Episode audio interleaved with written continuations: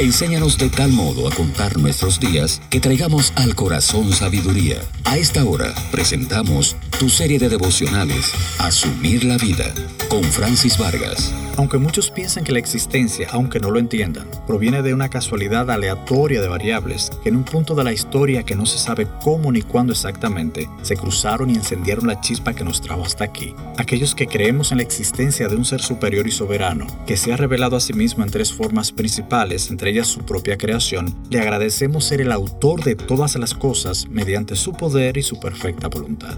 Y aunque en este punto los dos grupos no convergen, lo que sí debemos saber es que la existencia no se trató de que nos sacamos la lotería y por eso estamos aquí. No, la existencia es el más apreciado regalo que naturalmente se nos ha dado. Y si es un regalo de tan grande magnitud, ¿no deberíamos vivirla de una forma alegre, no afanada, no triste, sino feliz y productivamente tocando a los demás con nuestro propio bien? ¿O no es válido preguntarse si no es contradictorio desperdiciar el mayor bien que tenemos ahora en esta tierra llevando una existencia sin vida, o sea, sin propósitos eternos, ausente de metas y gozo verdadero?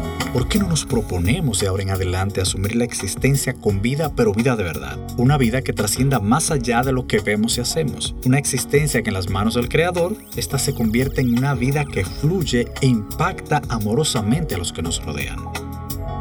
Te invito a asumir la vida de una forma diferente, desde el punto de vista de su Creador, y ser luz para tantos que aún viven en tinieblas y sal para otros que no le tienen gusto, ni valor, ni sabor a la existencia que hasta ahora están llevando. Hemos presentado Asumir la Vida tu serie de devocionales.